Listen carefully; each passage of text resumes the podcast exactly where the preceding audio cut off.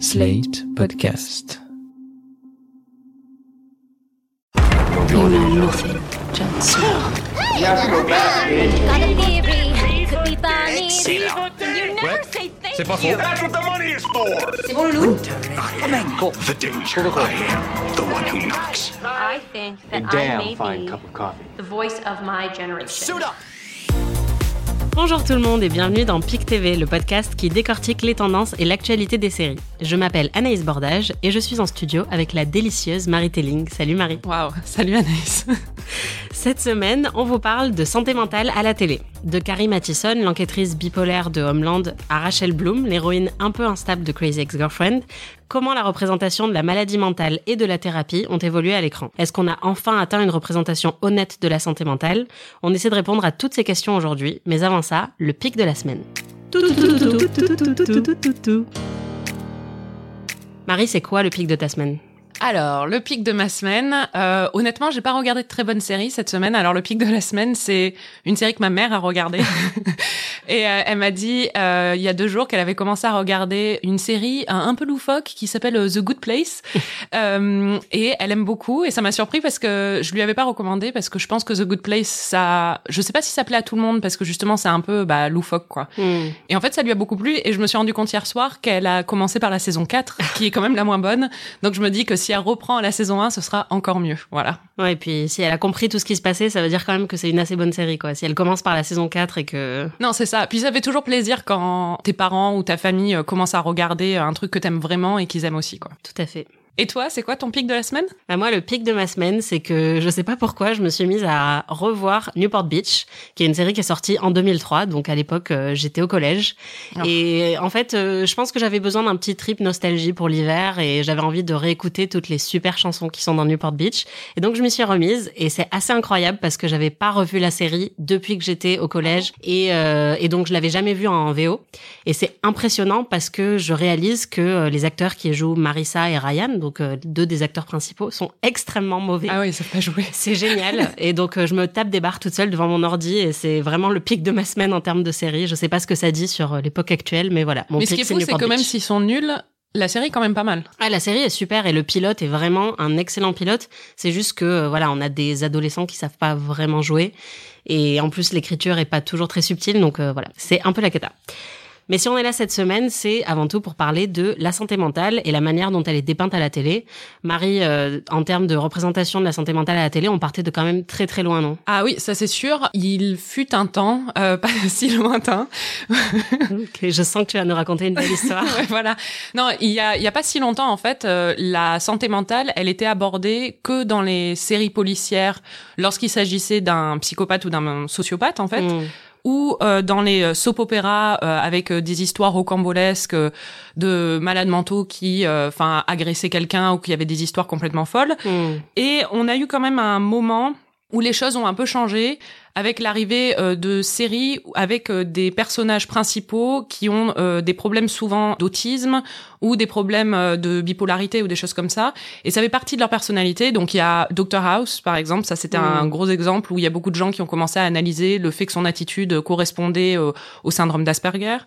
Euh, et ensuite on avait aussi par exemple euh, Il y a eu une grosse mode euh, des séries procédurales qui reprenait exactement ce, ce cliché-là. Il y avait Bones, euh, tu disais. Il y avait aussi euh, bah, Big Bang Theory, euh, qui est un peu plus récente, mais Oui, c'est une comédie qui, mais ouais, ouais. qui reprend quand même un peu le, le même principe. Il y avait les experts aussi, dont un des personnages principaux était autiste. Donc il y a vraiment un- une mode qui se dégage dans les années 2000 en fait de personnages qui sont spéciaux parce qu'ils ont une, un problème de santé mentale. Et même juste avant les années 2000, fin fin années 90, début années 2000, on a une série, c'est Monk, euh, où le personnage principal est un enquêteur de, c'est plus un enquêteur de police parce qu'il il s'est fait virer de la police, mais c'est un détective privé qui a des TOC et euh, donc qui souffre de troubles obsessionnels euh, du comportement. Et euh, ces TOC se sont euh, complètement, euh, ont un peu détruit sa vie, mais en même temps, c'est, il est sous-entendu très fortement dans la série, même pas que sous-entendu, c'est carrément dit que sans ces TOC, Monk ne pourrait pas être un bon enquêteur. Et en fait, ça, c'est vraiment une, une des tendances qu'on voit à ce moment-là c'est de rattacher le talent de quelqu'un à sa santé mentale. Il y a un épisode, c'est l'épisode Monk pète les plombs, où euh, il prend des médicaments. Déjà le titre. Ouais, voilà, donc euh, voilà. Et alors, il prend un médicament, un nouveau médicament, et d'un coup, il a plus de toc. Alors déjà, faudrait dire à, enfin, faudrait découvrir quel est ce médicament parce qu'il n'existe pas. Et quand il n'a plus de toc, d'un coup, il devient nul à son travail, et en plus, il ne sait plus se comporter en société parce qu'il devient odieux, quoi. Euh, parce que il n'est plus handicapé par par sa maladie, maladie mentale, donc il se comporte comme un comme un, Hmm. un connard. Oui, comme si en fait il valait mieux qu'il ait un problème de santé mentale pour être un homme respectueux. Oui, c'est C'est ça. quand même assez triste. Et on le, c'est un truc, un concept qu'on retrouve aussi dans Homeland. Oui, bah Homeland, euh, tout le principe de Carrie Mathison euh, dès le pilote, euh, c'est qu'on apprend qu'elle est bipolaire. Et il y a un peu le même concept où euh, on sait pas vraiment pendant pendant plusieurs épisodes si c'est quelque chose qui l'aide dans son travail parce que elle a un côté obsessionnel euh, ou si c'est quelque chose qui euh, lui joue des tours. Et dans la saison 1, je trouve que c'est quand même assez bien représenté Ouais. parce que euh, ça part d'un vrai problème qui est que euh, il y a des des gens aux États-Unis, des agents du gouvernement euh, qui peuvent ne pas avoir euh, leur accès de sécurité si on apprend qu'ils sont bipolaires. Et donc euh, le principe euh, du début de la saison, c'est de parler de ça aussi, du fait que elle cache sa maladie parce qu'elle espère pouvoir faire mieux son travail, avoir un accès euh, de sécurité plus important. Le problème, c'est que dans les saisons d'après, ça devient un truc euh, assez euh, rocambolesque et euh, il y a un peu le, le même problème que ce que tu décrivais dans Monk, où il y a des moments où elle décide de ne pas prendre ses médicaments parce qu'elle pense que ça va la rendre meilleure. Ouais, il y a un moment dans la saison 5 où justement elle fait Mm. ça sous la surveillance de son petit ami, c'est ça euh Voilà, en fait, elle veut avancer dans une enquête parce que elle a, elle est, elle est dans une impasse. Elle n'arrive pas à trouver ce qu'elle doit trouver, et donc elle se dit ah mais j'ai une super solution. Je vais arrêter de prendre mes médicaments. Euh, juste euh, petite amie, euh, surveille-moi et si vraiment ça tourne mal, tu me donneras des médicaments. Mais en gros, je vais utiliser euh, ma maladie pour devenir une meilleure enquêtrice. Comme si on pouvait contrôler sa maladie, alors que si, si t'arrêtes tes médicaments, enfin, Voilà. tu ne peux pas contrôler l'effet que ça peut avoir euh, sur euh, ton comportement. C'est justement ça. Ouais, et en fait, elle, elle utilise un peu ça comme si c'était un super pouvoir, alors que c'est évidemment beaucoup plus complexe que ça. Et c'est un vrai problème qu'il y a eu dans les séries pendant très longtemps, c'était que cette caractéristique d'un personnage était toujours considérée soit comme un énorme handicap, soit comme un super pouvoir, et il n'y avait pas vraiment de, de juste milieu. Oui, et puis surtout, il y avait aussi, c'était une époque où en fait euh, la santé mentale était utilisée comme un attribut euh, pour un personnage, c'est-à-dire c'était quelque chose qui le définissait. Hmm. On s'intéressait pas aux questions de santé mentale euh, en elles-mêmes, on les appliquait à des personnages pour les rendre plus intéressants et plus fascinants. Ouais. Il y a un pivot dans la représentation de la santé mentale, c'est In Treatment, qui est une série de Agaï Levy, Mhm. euh, qui est sortie en 2008. Donc vous êtes en, en train d'entendre le générique euh, en fond. Marie, est-ce que tu peux nous raconter de quoi parle In Treatment? Alors, In Treatment, c'est une adaptation d'une série israélienne qui s'appelle Betty Pool, qui est aussi d'Agaï Levy, qui était, euh, qui a été diffusée en Israël de 2005 à 2008 et qui a eu un énorme succès là-bas. Et le principe, en fait, c'est que chaque épisode est euh, une thérapie, une session de thérapie, et donc on retrouve en fait euh, les mêmes patients qui reviennent chez le même euh, psy. Tous les cinq épisodes, en fait, on retrouve euh, chaque patient, donc on peut les suivre Mhm. sur plusieurs semaines. On suit leur évolution. Sur la version américaine qui est diffusée sur OCS euh, en France et HBO euh, aux États-Unis, c'est euh, Gabriel Byrne qui joue le rôle du, Du psy. du psy. Ça aborde des questions comme euh, les, les notions de transfert. Il y a une, une de ses patientes qui est amoureuse de lui. C'est pareil dans la Mhm. version, euh, la version israélienne et la version américaine sont très très proches au niveau des thèmes. hein. Euh, Oui, bah c'est le même créateur, donc on comprend aussi. Enfin, c'est la même personne qui est derrière les deux séries, mais en fait, ça parle de beaucoup de concepts de psychothérapie que beaucoup de gens connaissaient peut-être pas à l'époque, puisque c'était en 2008, on avait peut-être moins de notions sur la santé mentale. Ouais, ça avait été un peu abordé dans Les Sopranos, Mhm. à travers sa thérapie à lui, parce qu'il y avait la notion de transfert qui avait été abordée là-dedans aussi. Mais Ouais. euh, enfin, c'était beaucoup moins. euh, Dans Les Sopranos, c'était vraiment un outil pour euh, rentrer dans la, la psychologie du personnage. Quoi, c'était pas vraiment sur la thérapie en soi. Oui, en fait, In Treatment, c'est la première fois qu'une série s'intéresse à la relation patient-thérapeute entièrement. C'est assez extraordinaire d'ailleurs parce que c'est vraiment des épisodes euh, assez chiants. euh, concrètement, c'est vraiment deux personnes assises sur un fauteuil euh, face à face qui parlent. Il y a vraiment rien d'autre. Le concept de base sur le papier est chiant, on pourrait paraître chiant, mais ça l'est pas quand on regarde la série. C'est Oui, quand même sûr. fascinant. Enfin, moi, j'ai regardé euh, des heures et des heures de ça. euh, Ah non, moi le- aussi. Mais c'est justement c'est ça qui est extraordinaire, c'est que le, le concept est vraiment euh, prend quelque chose d'assez plat, qui est une séance de thérapie où on a juste deux personnes qui parlent dans une pièce. On sort jamais ou très rarement de cette pièce-là euh, dans la série. Et malgré ça, on est complètement fasciné. Et je pense que le succès était vraiment lié au fait qu'on n'avait jamais vu quelque chose comme ça auparavant à la télé et qu'on voyait l'évolution de ces personnages et les révélations qu'ils avaient en fait, euh, comme dans une, une thérapie où, à force de parler de leurs problèmes, ça, on ils voit avaient quelque chose. Moi, personnellement, ça m'a donné envie de faire une thérapie, hein, mais euh, c'était principalement pour pouvoir raconter mes problèmes à Gabriel Byrne, je l'avoue. T'as dû être un peu déçu quand t'as eu. euh, Voilà, c'est ça. Mais il est où Gabriel Byrne? Mais non, c'est, enfin, c'était quand même fascinant comme série et surtout en 2008, euh, j'avais jamais vu ça ailleurs. Après, ce qui est marrant, c'est qu'il y a une autre série qui est sortie juste après, Enlightened, qui est sortie en 2011 et qui est disponible sur OCS. Et cette série, pour le coup, parle aussi de santé mentale, mais d'une manière qui est limite repoussante. C'est-à-dire qu'on n'a vraiment pas envie de rentrer dedans, euh, tellement c'est, ça met mal à l'aise, quoi. C'est-à-dire que pour le coup, elle s'intéresse pas à l'aspect thérapie euh, de, de la santé mentale, elle s'intéresse vraiment à une, euh, une femme qui souffre d'un problème de santé mentale et qui a eu un, un breakdown en fait, qui a fait une crise au début de, de la série et qui va dans un centre de, de repos, Hmm. qui revient et elle revient euh, complètement transformée, mais en fait elle est pas vraiment transformée, hein, elle a toujours, elle souffre toujours des mêmes problèmes.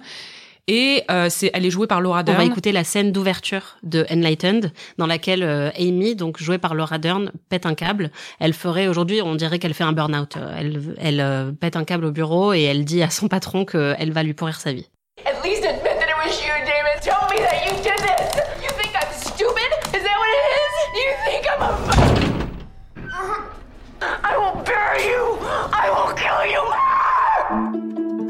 Donc c'est quand même assez, euh, Non, et assez violent. Et le truc dans la série, en fait, c'est que le personnage de Laura Dern, on la retrouve dans plein de moments où elle fait des trucs où on a envie de lui dire mais arrête, arrête ça tout de suite quoi. Et en même temps, on a énormément de sympathie pour elle parce que, enfin, on sent euh, qu'elle veut bien faire et on, on sent un peu toute sa détresse sous l'apparence de de joie et de de bonne humeur qu'elle euh, qu'elle s'impose à elle-même parce qu'elle a vraiment envie d'aller mieux. Hmm. Et c'est, enfin, c'est assez douloureux à regarder. Moi, c'est, j'ai du mal en fait à binger cette série ou à la regarder de, de façon régulière. Il y a que deux saisons, mais à chaque fois, je dois m'arrêter pendant, enfin, prendre assez de temps entre les épisodes parce que c'est très euh, difficile à regarder, je trouve. Mais il faut le dire, c'est une série précurseur, c'est-à-dire qu'en 2011, on n'a jamais vu ça. Euh, Déjà, c'est une euh, un personnage féminin qui est parfois antipathique, comme tu le disais. On n'a pas trop l'habitude de voir ça à la télé.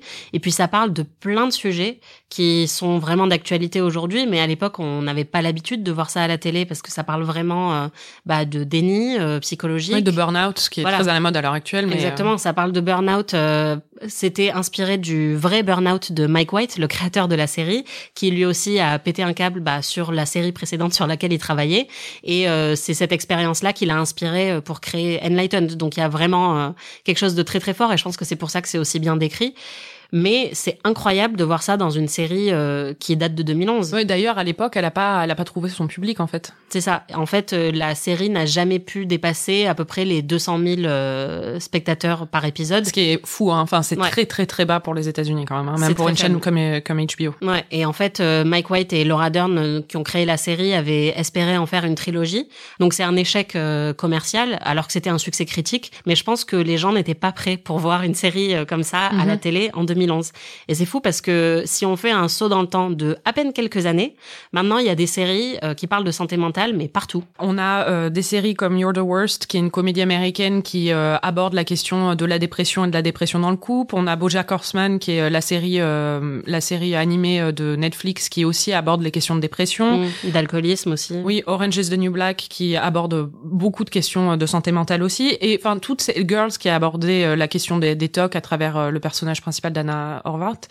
En fait, toutes ces séries elles correspondent aussi à un espèce de changement de mentalité quand même qu'il y a eu et de changement de discours autour de la santé mentale qu'il y a eu dans la société, c'est-à-dire que enfin c'est peut-être pas très facile à prouver euh, par A plus Z mais on le sent dans la société qu'il y a une, euh, une libération de la parole à ce niveau-là. Euh, il y a de plus en plus de discours autour de la santé mentale, autour de la de prendre soin de soi, de faire des thérapies. Mm. Euh, quand on voit même que les princes euh, d'Angleterre, euh, enfin William et Harry ont une association sur la santé mentale alors qu'ils viennent de la famille la plus euh, secrète et la plus de l'histoire.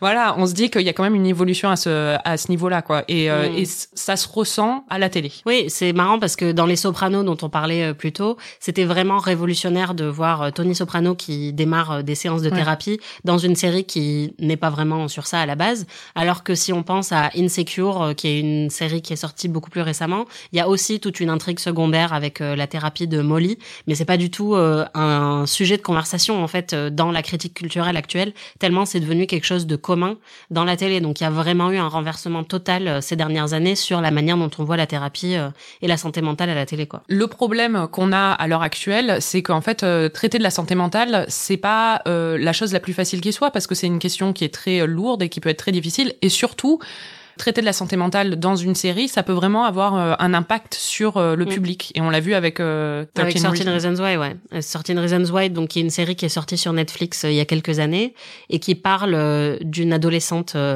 qui s'est suicidée et qui retrace à, l'aide de flashbacks tous les événements qui auraient mené à son suicide. Or, déjà, il y a un problème avec cette approche, et c'est ce qu'ont dit beaucoup de professionnels de la santé à l'époque, parce que sous-entendre que elle s'est suicidée parce que quelqu'un lui a dit si ou que quelqu'un a fait ça, mhm. c'est déjà très réducteur.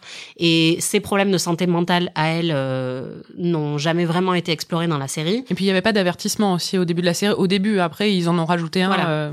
Et en plus, il y a un énorme problème, c'est qu'il y a des scènes très graphiques. Déjà, il y a des scènes d'agression sexuelle qui sont extrêmement dures à regarder. Il y a des scènes de harcèlement puisqu'elle se fait harceler à l'école.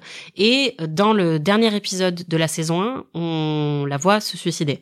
Et le gros problème avec ça, c'est que tout de suite, il y a eu plein d'articles euh, de professionnels de la santé qui ont dit on ne peut absolument pas faire ça. S'il y a une règle à respecter, c'est que les représentations euh, du suicide euh, à la télé ne doivent pas montrer une méthodologie en fait sur comment passer à l'acte, parce que ça peut créer une recrudescence du nombre de suicides chez des personnes qui seraient fragiles et qui auraient accès à la série. Et du coup, cette scène, ils l'ont gardée ou ils l'ont Et non, cette scène a été gardée pendant très longtemps et c'est deux ans plus tard, donc là récemment que la scène a été coupée sur Netflix.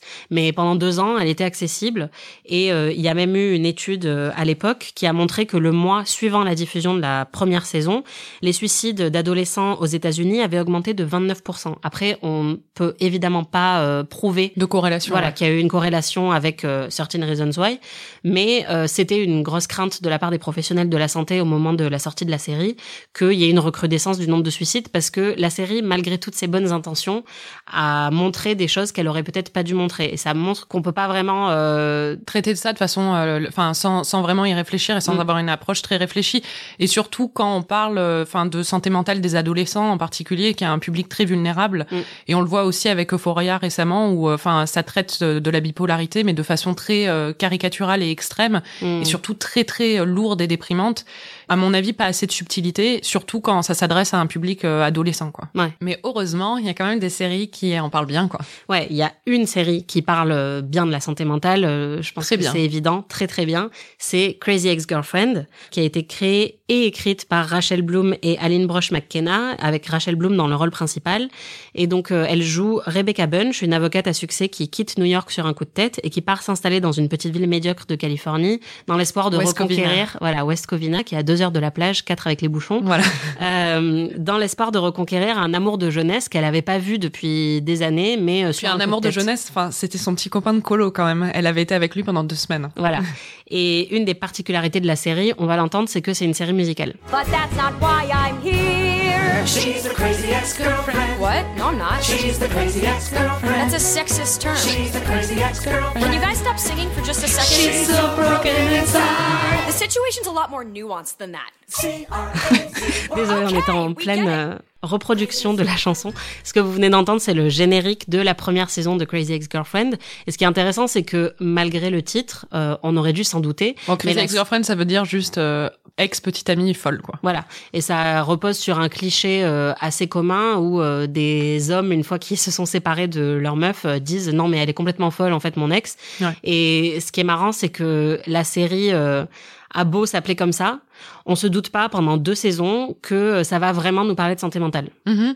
Oui, c'est-à-dire que on, aborde ça surtout comme une série romantique, en fait, une série euh, musicale romantique et qui détourne un peu les, les clichés des comédies romantiques et enfin on sent qu'il y a quand même un truc euh, qui va pas trop. Enfin, il y a, elle a des problèmes de santé mentale. Mm. Euh, bah, on le voit dès le début dans le premier épisode. On voit qu'elle a des cachets euh, et, on voit qu'elle veut pas les prendre. Voilà, c'est ça. Elle se débarrasse de ses cachets et puis surtout, enfin. Elle est en plein déni, elle bouge à l'autre bout du pays pour retrouver son copain de colo qui ne lui a jamais rien demandé et enfin et elle est en plein déni, elle dit que c'est surtout pas pas pour ça, elle a quitté un job en or pour être dans une, une un petit cabinet d'avocat. Ouais. ouais. voilà, enfin on sent qu'il y a des gros problèmes mais c'est c'est joué un peu comme un truc c'est son côté original c'est marrant il y a un côté un peu fou elle euh, bien sûr euh, parfois elle euh, elle suit les, les mecs qui l'intéressent et elle les espionne mais en même temps c'est c'est rigolo tu vois enfin c'est comme ça que c'est joué pendant une ou deux saisons. Pendant deux bonnes saisons, on peut dire qu'elle avance masquée et c'est vraiment à partir de la saison 2 et de la saison 3 qu'on comprend que c'est pas un récit euh, qui parle juste d'amour, c'est vraiment une histoire de reconstruction personnelle et c'est fait de manière très très fine et c'est vraiment à travers un peu euh, sa descente aux enfers, c'est-à-dire que au début c'est marrant et puis plus la série progresse, plus on voit que ces problèmes relationnels ont peut-être une cause beaucoup plus profonde, jusqu'à un épisode où elle touche vraiment le fond.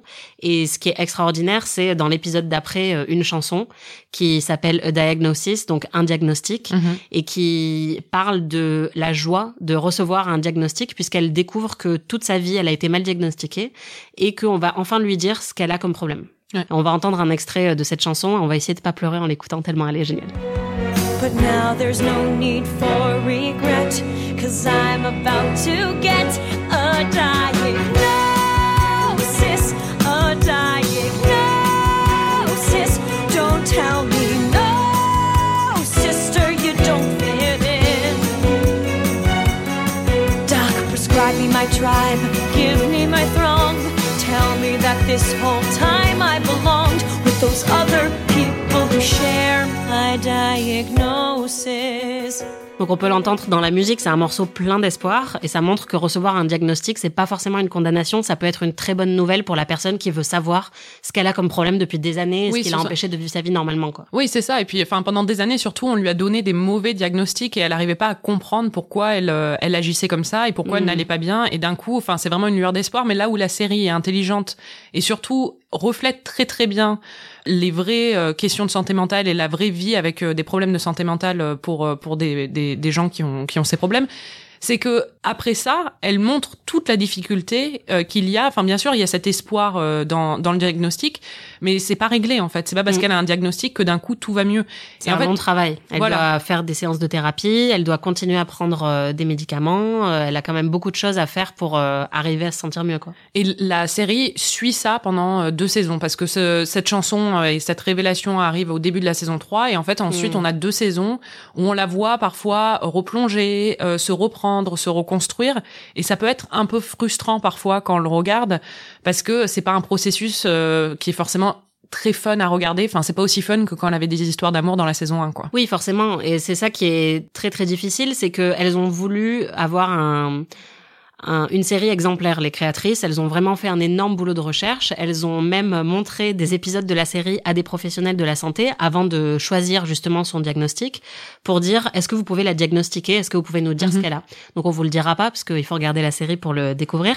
Mais il y a vraiment un un effort de réalisme dans la série qui est un peu leur problème dans cette dernière saison où elles ont tellement voulu montrer que euh, bah en fait c'est pas très intéressant à regarder la reconstruction de quelqu'un euh, c'est souvent beaucoup de rechutes euh, c'est quelqu'un qui refait les mêmes Oui, erreurs. c'est laborieux, hein, c'est laborieux. voilà. Et donc euh, la- le problème c'est que la dernière saison devient laborieuse à cause de ça. Après il y a quand même plein de chansons qui sont très très malines et qui essayent de déconstruire beaucoup de tabous euh, sur la santé mentale. Donc il y a eu celle qu'on a écoutée mais il y a aussi une chanson qui est géniale dans la dernière saison qui est une parodie de La La Land et qui parle de d'antidépresseurs et qui explique pourquoi euh, c'est pas du tout un problème de prendre des antidépresseurs au contraire euh, ça peut aider beaucoup de gens on va écouter un extrait de cette chanson parce qu'elle est vraiment géniale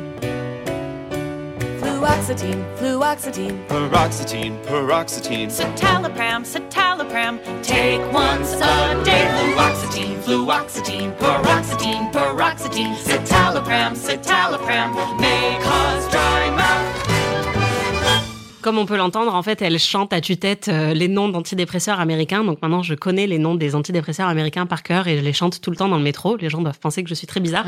Mais cette chanson est vraiment exceptionnelle. Elle a gagné deux Emmy Awards pour la musique et pour la chorégraphie, puisque là, vous pouvez pas le voir, mais il y a aussi toute une danse euh, de claquettes qui va avec. Et c'est vraiment un super morceau qui essaye d'éduquer, euh, en fait, les gens sur le, le pouvoir des antidépresseurs et le fait qu'il faut pas avoir honte euh, forcément de prendre des médicaments pour aller mieux quand on a un déséquilibre euh, euh, neuronal quoi. Ouais. Quand on a un déséquilibre chimique euh, qui nous aide pas à avancer. Voilà. Et donc, ce qui est cool, c'est que la série est sur Netflix. Il n'y a pas encore la dernière saison, mais elle va pas tarder à arriver. Vous pouvez déjà voir les trois premières qui sont sur Netflix. C'est vraiment une série géniale. Alors, la fin a peut-être pas été aussi ouais, moi euh, j'étais un peu déçue, mais bon. mais ça reste quand même euh, incontournable. Et si vous aimez les comédies musicales, euh, vous allez adorer. La série s'est terminée il y a quelques mois, mais depuis, il y en a plein qui continuent à aborder la question de la santé mentale de manière très subtile. On retient, euh, par exemple, David Meixman. Oui, ou Sorry for Your Loss, qui parle beaucoup du deuil, euh, qui est diffusé sur Facebook. C'est euh, Ouais, oui, sur c'est ça. Donc euh, ça fait quand même plaisir à voir. euh, on a parcouru un long chemin depuis euh, Monk euh, qui pète un câble et qui prend des médicaments pour supprimer ses tocs, Voilà. à aujourd'hui où on a quand même une représentation beaucoup plus nuancée et très diverse. C'est-à-dire que des problèmes de santé mentale, il y en a énormément et il y en a de plus en plus qui sont montrés à la télé sous euh, différentes formes. Mhm. Donc on peut dire qu'il y a quand même eu un énorme progrès euh, à ce niveau-là. Oui. Si on devait en garder une dans toutes les séries qu'on a mentionnées euh, dans cet épisode, laquelle tu garderais, Marie? C'est assez difficile. Je dirais, j'adore euh, Crazy Ex-Girlfriend le début, mais je pense que celle que je garderais, c'est peut-être In Treatment, Mm. parce que c'est... En enfin, analyse, en version française. Oui, en analyse, euh, qui est une série que je, dont je me lasse jamais en fait. Je l'ai revue plusieurs fois et puis j'aime bien. J'ai re- vu pas mal d'épisodes de la version israélienne et c'est tout aussi intéressant. Ça, c'est vraiment fascinant. J'adore cette série. Ouais.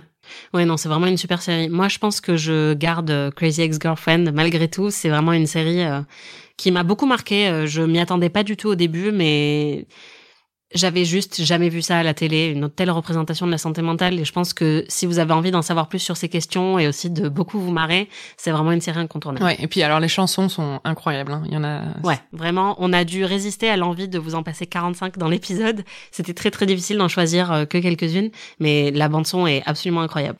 Euh, Qu'est-ce qu'on regarde cette semaine, Marie, à part euh, In Treatment et Crazy Ex-Girlfriend? Alors, on regarde Mrs. Fletcher, qui est sur OCS. C'est une série HBO à la base. Euh, c'est une série qui est adaptée d'un roman de Tom Perrotta avec Catherine Anne. Ça parle en fait de la crise euh, d'identité sexuelle un peu d'une euh, femme euh, de 40 ans qui a la quarantaine et qui voit son euh, adolescent partir à l'université et qui se retrouve seule chez elle pour la première fois et qui se redécouvre un peu à ce niveau-là. Et ça inclut regarder beaucoup beaucoup de porno et se donner des fessées à elle-même dans sa cuisine pour essayer de comprendre pourquoi les gens aiment autant se donner des fessées.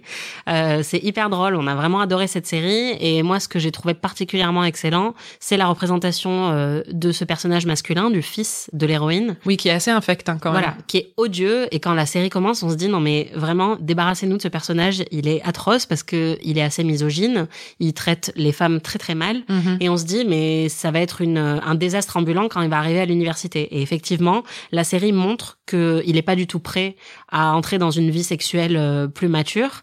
On pourrait penser que c'est assez euh, repoussant à regarder et au final, ils arrivent à rendre le personnage super intéressant et à nous montrer un peu euh, ce que c'est d'être dans la tête d'un fuckboy. Oui, voilà, bon, c'est intéressant. Non, c'est vrai que c'est très intéressant et c'est intelligent la façon dont ils le font. Donc, Mm. euh, c'est une, c'est une très bonne série. Voilà, donc on vous recommande Mrs. Fletcher qui vient de commencer euh, sur OCS. C'est vraiment une super série. C'était PIC TV. Merci à vous de nous avoir écoutés. Merci Marie. Merci Anaïs.